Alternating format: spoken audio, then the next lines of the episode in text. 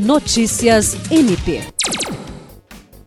Nesta quarta-feira, o Procurador-Geral de Justiça Danilo Lovisaro do Nascimento recebeu o prefeito de Rio Branco, Tião Bocalon, que esteve no Ministério Público do Estado do Acre para uma visita de cortesia, ocasião em que reafirmaram o compromisso de manter o diálogo permanente entre as instituições. O procurador-geral declarou que é uma grande satisfação receber o prefeito Tião Bocalon e sua equipe no Ministério Público do Acre e que a instituição está de portas abertas e que seu propósito é estar sempre dialogando com as instituições, buscando parcerias e somando esforços em prol da sociedade.